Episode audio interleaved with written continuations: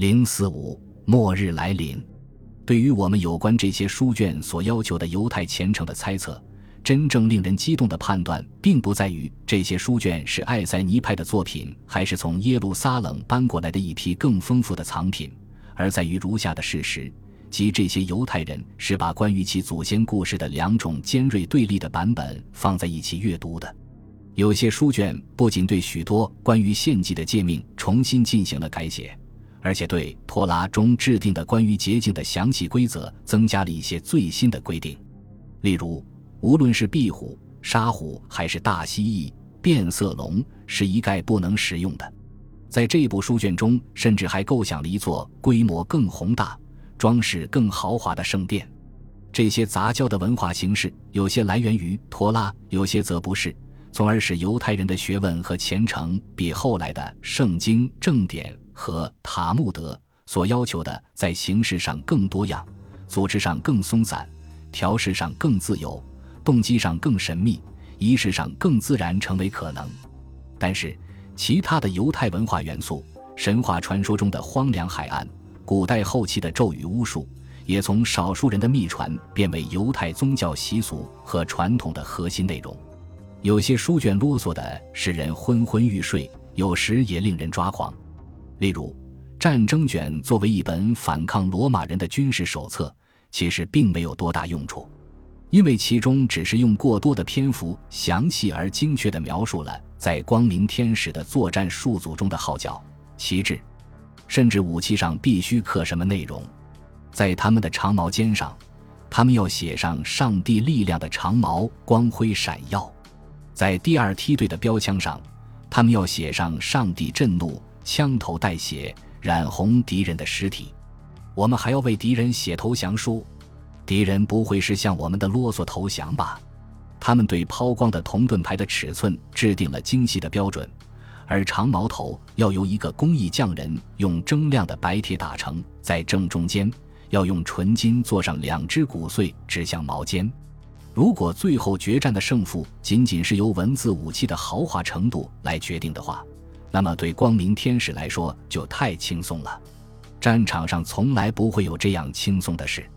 但战争卷中记载的拿起武器这种激动人心的召唤及其战无不胜的必胜信念，事实上却是一种共同的文化。只不过，死海岸边的这个分离主义者社团表现得更为强烈而已，因为在当时。即使像提多那样的全面灭绝行动，也被认为不过是万军之耶和华及其立约子民的最后胜利的序曲罢了。希望永远不会破灭，自由将随着弥赛亚的降临很快到来，圣殿将再次得到重建，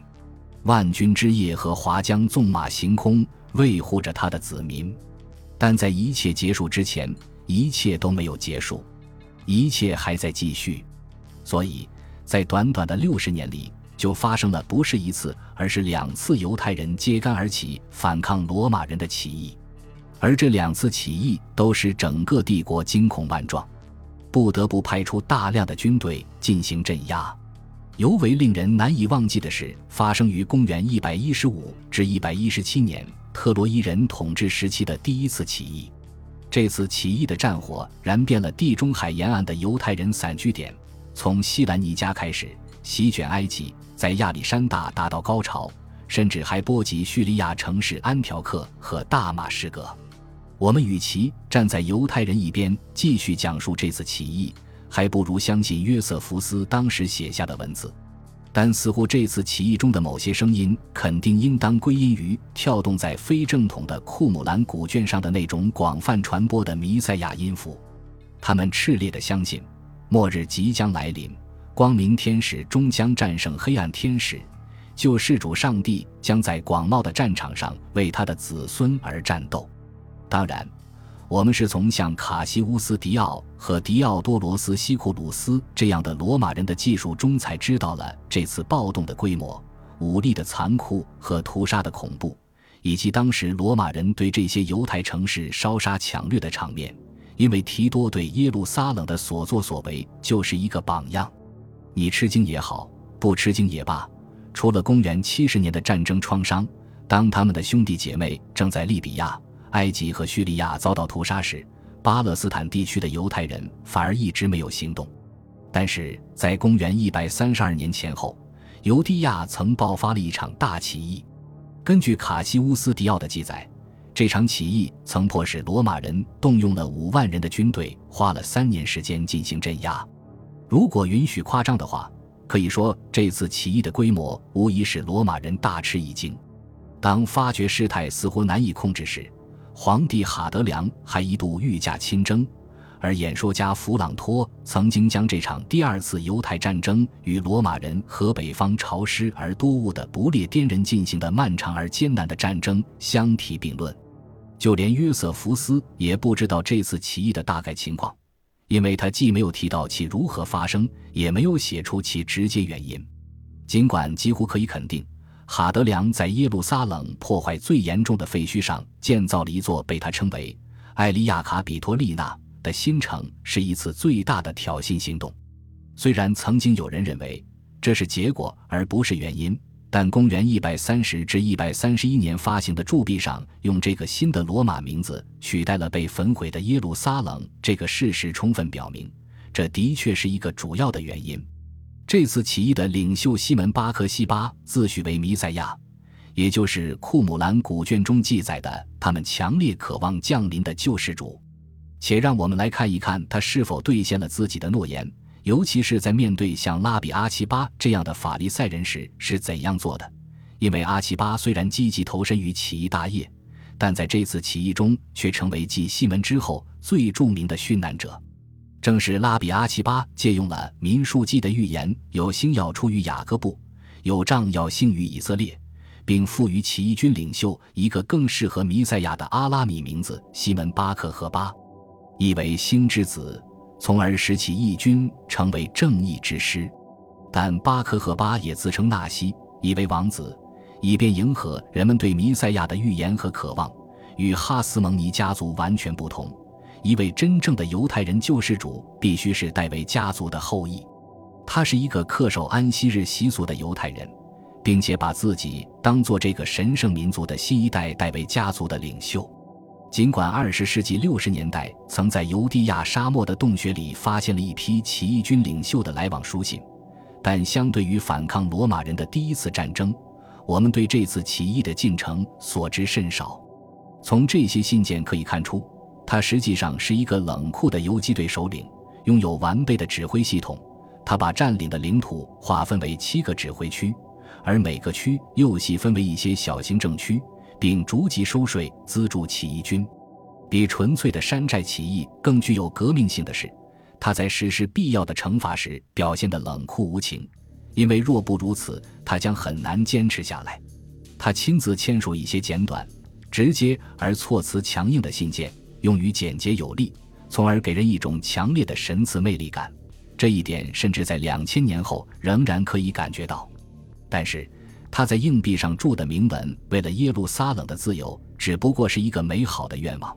因为从这批硬币的发行范围来看，他显然从来也没有进入这座城市。然而，与两代人之前发生的那场伟大的战争相比，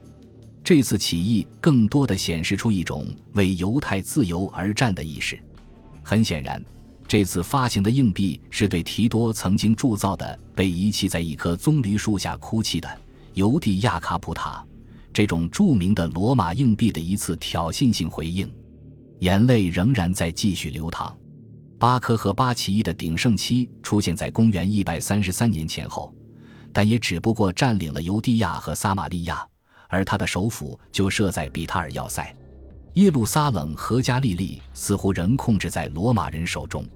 最后，罗马人明智地打起了消耗战。成功的将起义军逼回了死海岸边那些荒凉的山洞里，而上面提到的书信正是在这里发现的。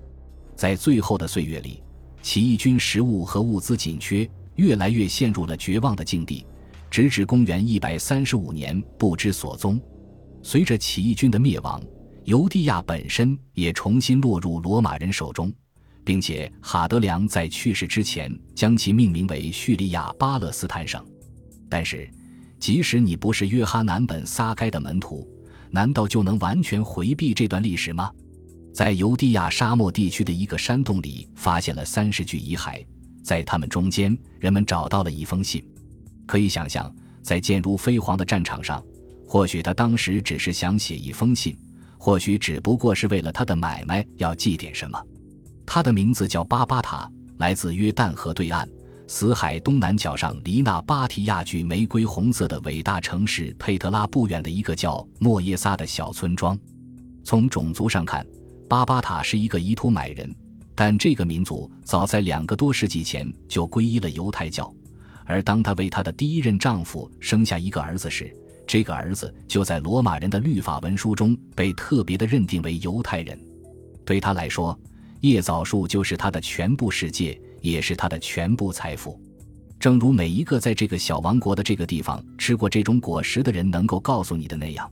这种果实根本无法与其他各种新鲜多汁、甘甜如蜜的水果相比。或许你可以用在死海边摘一颗椰枣来打发时间。巴巴塔从他父亲那里继承了一个小椰枣园。当他和一个叫耶稣的男人第一次结婚之后，他的椰枣园便不断扩大。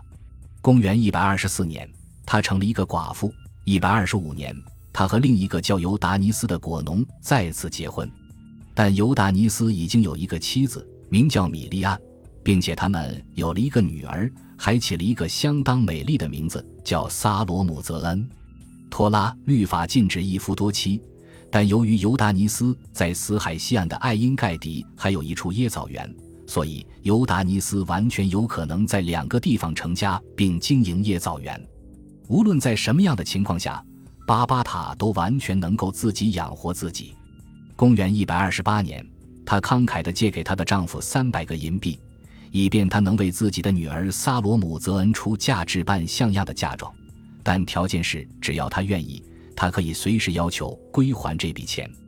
当尤达尼斯去世后，由于巴巴塔担心在要求还钱时可能会有麻烦。于是他赶快占据了爱因盖迪的椰枣园作为抵押品，这让他的第一个妻子米利安很不高兴。他起诉到罗马法庭，要求归还原主，并且他还有一张王牌。